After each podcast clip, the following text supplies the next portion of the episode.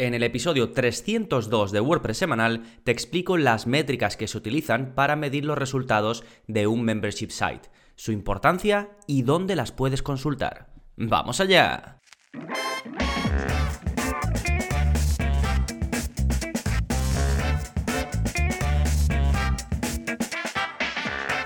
Hola, hola, soy Gonzalo de gonzalonavarro.es y bienvenidos a WordPress Semanal, el podcast en el que aprendes WordPress de principio a fin, porque ya lo sabes, no hay mejor inversión que la de aprender a crear y gestionar tus propias webs con WordPress. Y uno de los tipos de webs más importantes o que más auge tienen son los membership sites, es decir, webs de miembros o webs de membresías, ¿no? Donde pues los integrantes de esa web, de ese club, de ese grupo, de esa plataforma, pues o bien se apuntan de forma gratuita o lo hacen pagando una mensualidad, una anualidad o en ocasiones un pago único. Nosotros nos vamos a centrar en el tipo de membership site más popular que es hacer un pago periódico, un pago normalmente mensual, aunque se ven modalidades en las que se paga pues de forma trimestral o de forma anual, ¿sí? Y en ese sentido, como con cualquier otro negocio, es muy importante estar familiarizado con las métricas. ¿Por qué? Porque eso te va a permitir definir mejor tu presupuesto, estimar qué dinero te va a dejar mensualmente y en líneas generales mejorar tu negocio online. Así que en un momentito te voy a hablar de las cinco métricas más importantes cuando gestionas una web de miembros, un membership site,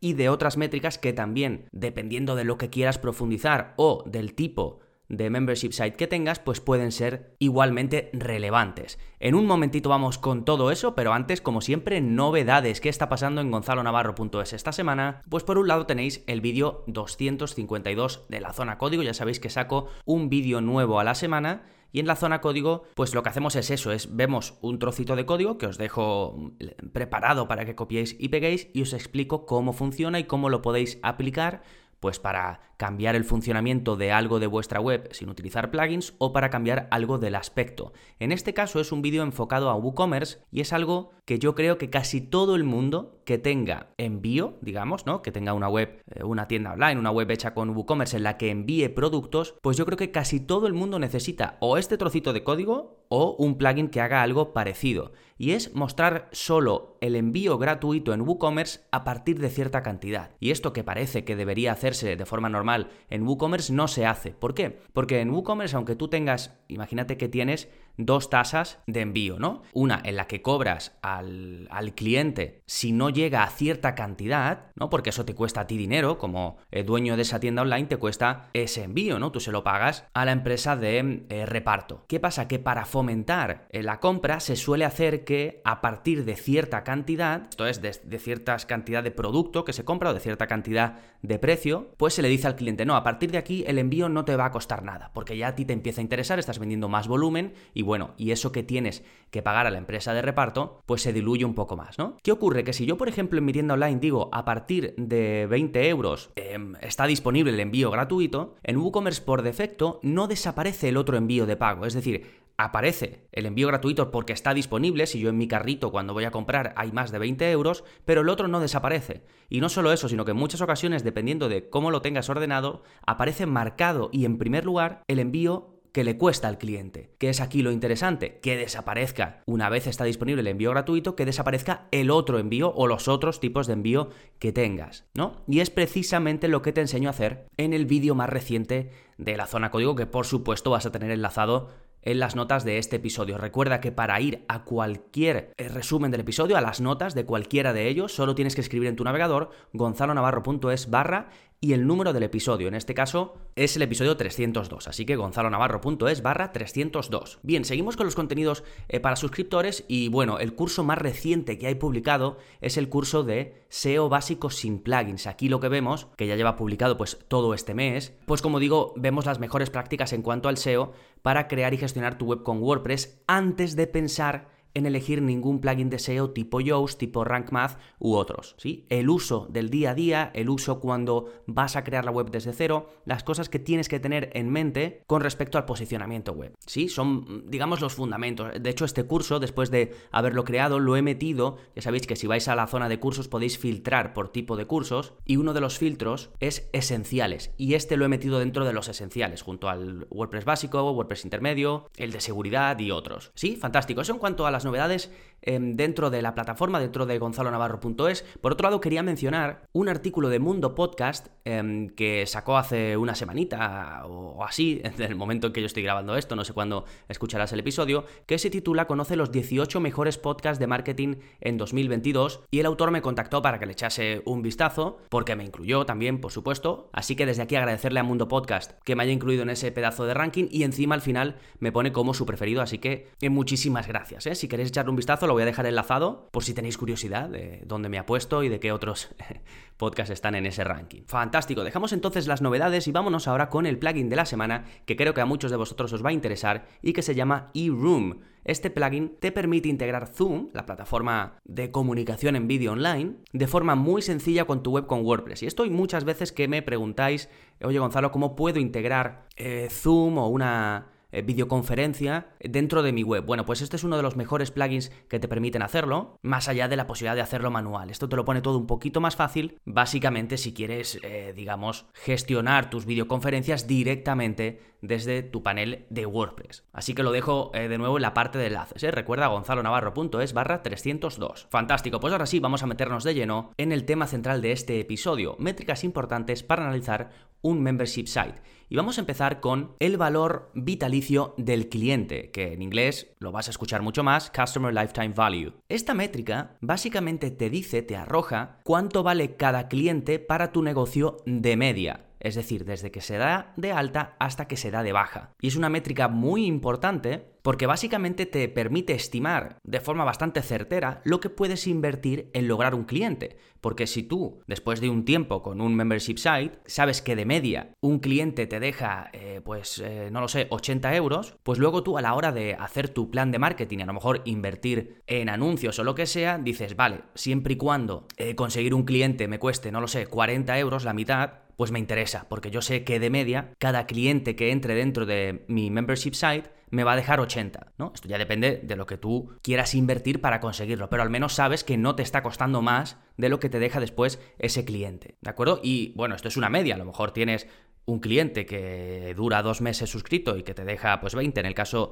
de mi plataforma que son 10 euros, pero luego haciendo la media con otros que se quedan bastante más tiempo, pues te da esa media, como hemos dicho, de 80 que me la estoy inventando, ¿eh? ¿De acuerdo? ¿Dónde puedes eh, consultar esta métrica? Pues en cualquier plataforma de estadísticas o de métricas de membership site, como puede ser Profitwell. Al final te voy a, te voy a hablar de las tres más populares, o al menos las tres que, yo conozco. ¿eh? Y por supuesto en Stripe. Si haces eh, cobros con Stripe, ahí tienes todas estas métricas de las, que vamos de las que vamos a hablar aquí. Siguiente métrica, engagement del cliente. El engagement no es otra cosa que la actividad de tus suscriptores con tus productos. Por ejemplo, cada cuánto tiempo inician sesión, cuánto tiempo pasan conectados dentro de tu web, cuántos contenidos reproducen o descargan o completan. ¿Qué es lo que te permite todo esto? Bueno, estimar cómo de atractiva es tu oferta de contenidos, incluso también esto puede tener, digamos, distintas lecturas. Cómo de fácil se lo estás poniendo para llegar a esos contenidos. Cómo de fácil se lo estás poniendo para recordarle que estás ahí, que, esa gente está suscrita a tu membresía. Que también es otra cosa importante. Hay gente que se suscribe a algo y si tú, pues, no le avisas por email o no le avisas por redes sociales o por Telegram o por lo que sea, pues igual se olvida, ¿no?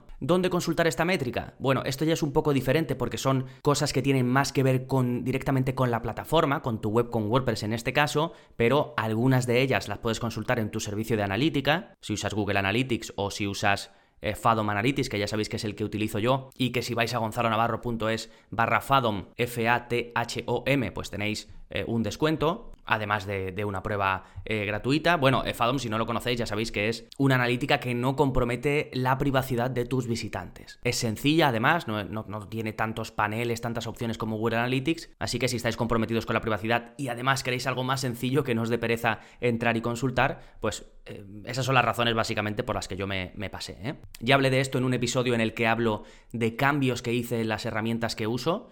No lo, he puesto en las notas del episodio, pero a ver si, si me acuerdo y lo enlazo porque fue un episodio que os gustó bastante. ¿eh? Bueno, entonces el engagement lo podéis consultar, como digo, en vuestra herramienta de analítica algunas cosas, como por ejemplo los inicios de sesión, el tiempo que pasan los, usuarios conectados de media, pero otras cosas como cuántos contenidos se consumen, em, cuántos se reproducen, cuántos se descargan o se completan, esto ya depende. Por ejemplo, para ver cuántos em, vídeos se consumen, pues tienes que ir a las analíticas de tu sistema de vídeo, de tu servicio donde alojes los vídeos. Lo mismo para las descargas. Eh, por ejemplo, si quieres ver cuándo se completan, yo utilizo eh, un plugin que se llama WP Complete que permite a los usuarios marcar como completado cada contenido y yo puedo ver cuántos lo han marcado. ¿sí? Depende un poco ¿no? de cómo lo tengas montado por dentro, que por cierto os dejo enlazados dos cursos sobre cómo podéis crear un membership site, uno con Restrict Content Pro que es uno de pago, pero a mí particularmente me gusta más y no es caro, ¿eh? merece mucho la pena la inversión. Y otro es eh, Paid Membership Pro, que es gratis, ¿eh? al menos la parte básica, luego tiene extensiones, pero con la parte básica se puede empezar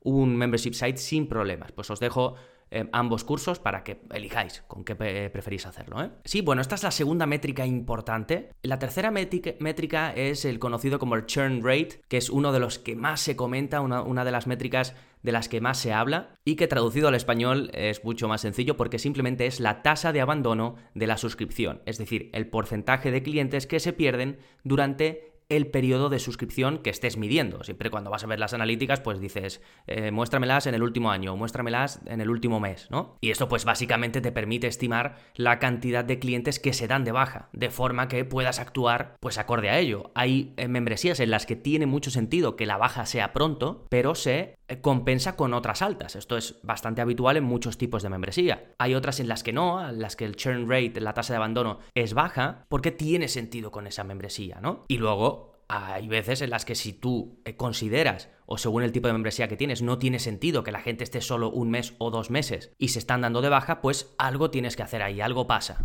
¿Sí? ¿Cómo se consulta la tasa de abandono, el churn rate? Esto sí, con sitios de analítica específicos de membresía, desde el propio Stripe, si es que vendes esa suscripción a través de Stripe, lo tienes, y eh, también Profitwell o, otros que vamos a comentar después eh, más abajo, también te lo muestran. Cuarto ratio importante, el Monthly Recurring Revenue. Este es otro de los más mencionados en... Eh, Em, sus siglas MRR, del inglés por supuesto, pero no es otra cosa que ingresos mensuales recurrentes. También se puede medir anualmente, ya sería Annual Recurring Revenue, ARR, y sería ingresos eh, recurrentes anuales, ¿no? Bueno, esto es la medida estándar de un membership site, es lo que se suele medir siempre para saber cuánto ingresas, ya digo, de forma recurrente y normalmente se mide mensualmente. Esto te permite estimar los ingresos de tu membership site a corto plazo, porque ya sabemos que al final tener un membership site no es tener un sueldo fijo, porque puede variar, pero si haces una estimación, pues dices, bueno, entre que sube, que baja, que no sé qué, que no sé cuánto, más o menos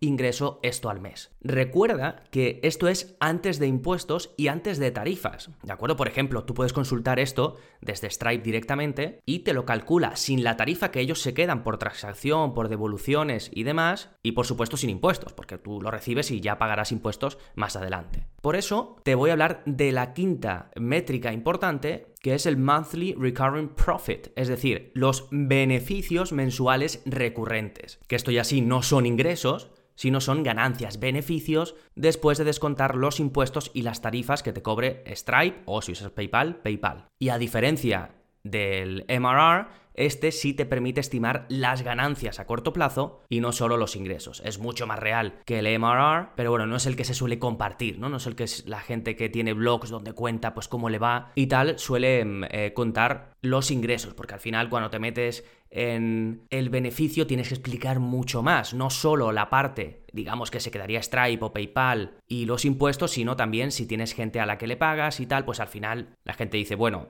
voy a hablar de, de simplemente ingresos, que es todo más sencillo y estoy desvelando menos cosas, ¿no? Y este, bueno, este, por ejemplo, no lo puedes consultar directamente desde Stripe o desde Profitwell, sino que tienes que hacer tus propios cálculos. A partir del MRR, que sí que lo, puedes medir ahí, pues les descuentas eh, las tarifas y los impuestos, ¿no? Y cualquier otra cosa que tuvieses que descontar. Bien, estos son para mí las cinco métricas más importantes, que son poquitas y simplemente hay que conocerlas y estar un poco al tanto de ellas porque ya digo, te permiten actuar en función de eso, ¿no? Por ejemplo, con el último que acabamos de comentar, con el eh, Monthly Recurring Profit, es decir, beneficio, pues ahí puedes estimar si se te está yendo la cosa en cuanto a la tarifa que pagas a PayPal, a Stripe o al que sea. ¿Y por qué? Porque hay veces que te cobran por una devolución, ¿no? Cuando un cliente pide la devolución del dinero, o porque te ponen una disputa. Eh, por cierto, en el curso de Stripe eh, cubrimos todo esto, vemos las métricas y vemos cosas como estas, por ejemplo, como las disputas, cómo lo hago yo. Yo siempre, em, cuando me ponen, hay gente que devuelve el dinero, le dice al banco, no, esto, esta suscripción yo no la conozco, y coge y, lo devuelve. Y dice que es que eh, ahí no se ha suscrito o que se había dado de baja o lo que sea. Entonces, Stripe te manda, primero te le devuelven el dinero directamente a la persona y te mandan un aviso y te dicen que, creo que son 30 días, tienes que exponer tu caso. Es decir, tienes que llevarle la contraria a lo que dice esa persona. Y lo puedes hacer pues poniendo capturas de pantalla de vuestras conversaciones. Si tienes un log, un registro de que esa persona ha entrado, pues lo puedes aportar también. Y yo eh, gano casi todas, ¿eh? Porque al final lo puedes demostrar que esa persona ha estado suscrita y que además no se ha dado de baja, como dice, ¿no? Y, como digo, lo cubro con más detalle con casos particulares en el curso de Stripe que os dejaré enlazado por si os interesa. ¿eh? Stripe ya sabéis que es una plataforma de, cobros, ¿eh? igual que PayPal o igual que una pasarela virtual de un banco. Bien, eh, quiero mencionar otros ratios u otras métricas em, que pueden ser interesantes en un membership site para que tomes decisiones. Por ejemplo, puedes estar al tanto de las nuevas suscripciones que tienes mensualmente o anualmente porque eso te va a dar una idea del crecimiento mensual de tu suscripción, de media cuántos suscriptores vas ganando cada mes. Y esto, todas estas que voy a comentar aparecen en los típicos de Stripe y Profitwell y demás. ¿eh? Otra métrica interesante a la que le puedes echar un ojo son los pagos satisfactorios. ¿Por qué? Porque puede ser que fallen demasiadas tarjetas. Yo tengo em, un sistema, por ejemplo, implementado para que si falla la tarjeta, le llegue un correo al usuario diciendo que ha fallado y que puede o cambiarla o, si era porque no tenía saldo, ingresar saldo. Otra métrica interesante es el gasto por cliente. Esto para mí es interesante si tienes varios niveles de suscripción o, diferentes servicios que controlas, digamos, desde el mismo lugar, ¿no? Desde la misma, por ejemplo, desde Stripe. A lo mejor tienes un cliente, yo por ejemplo, tengo clientes que les llevo el mantenimiento que se paga una cosa diferente a las que están suscritos, ¿no? Entonces, juntando todo, puedes ver el gasto por cliente. Hay veces que esto no te aporta nada, porque son servicios separados y no te aporta una cosa con otra, pero hay otras en los que sí. Por eso lo dejo aquí en otros ratios y no en los principales. Luego hay otro interesante que es la tasa de conversión de pruebas, que esto solo si utilizas este método, es decir, el dar una prueba de, por ejemplo, 7 días a un suscriptor antes de que ya empiece a pagar, pues esta tasa es importante, porque dices, a ver, le estoy dando 7 días, está los 7 días y después se va. Pues eh, algo, algo pasa ahí, ¿no? Entonces sí que tienes que echar un ojo a esta tasa que, por ejemplo, Stripe te la muestra. Y luego hay otra que tiene un nombre muy raro, no sé si se traduce así, las plataformas lo traducen así, y es la retención de cohorte de ingresos. En inglés cohort, y por eso eh, me imagino que existirá cohorte. Yo, hasta que no he empezado a ver analíticas y tal, no conocía la palabra, ¿no?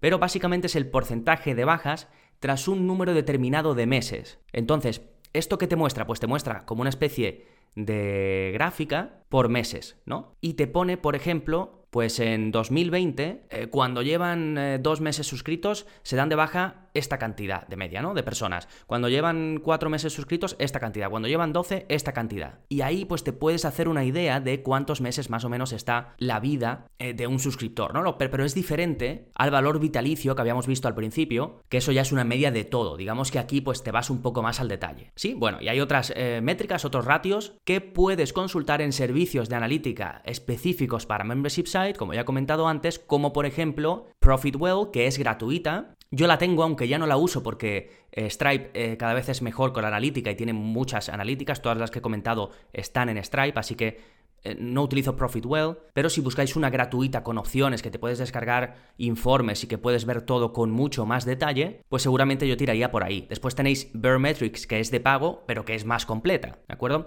Profitwell lo que hace es que, digamos, es gratis, pero tiene tus datos, ¿no? Entonces te ofrece otros productos, otros servicios, tiene un servicio que está muy bien y que yo además uso, que es que envía emails automatizados cuando falla la tarjeta y te pone de forma muy sencilla la posibilidad de volver a poner la tarjeta o de añadir otra, cosa que por ejemplo, con Restrict Content Pro lo puedes hacer, pero no es tan fácil cambiar la tarjeta de nuevo, no sale tan visual, ¿sí? O con EDD, que es el que yo uso en concreto, también se puede, pero ya digo, Profitwell lo hace mejor, tanto el envío de los correos como el aviso que te muestra en pantalla para, digo, eh, para ya digo, cambiar la tarjeta o actualizarla, ¿sí? Y luego, bueno, desde el propio Google Analytics lo puedes hacer, pero no es específico de Membership Site, tienes que configurar eh, demasiadas cosas y estas em, que te comento sí son específicas de analítica para eh, webs de miembros. Sí, bueno, espero que te haya gustado el episodio, recuerda, te voy a dejar enlaces súper relacionados, ¿eh? Cursos para crear tu propio membership site, el curso de Stripe, por supuesto, y todo ello lo tenéis en la zona de contenido recomendado de este episodio,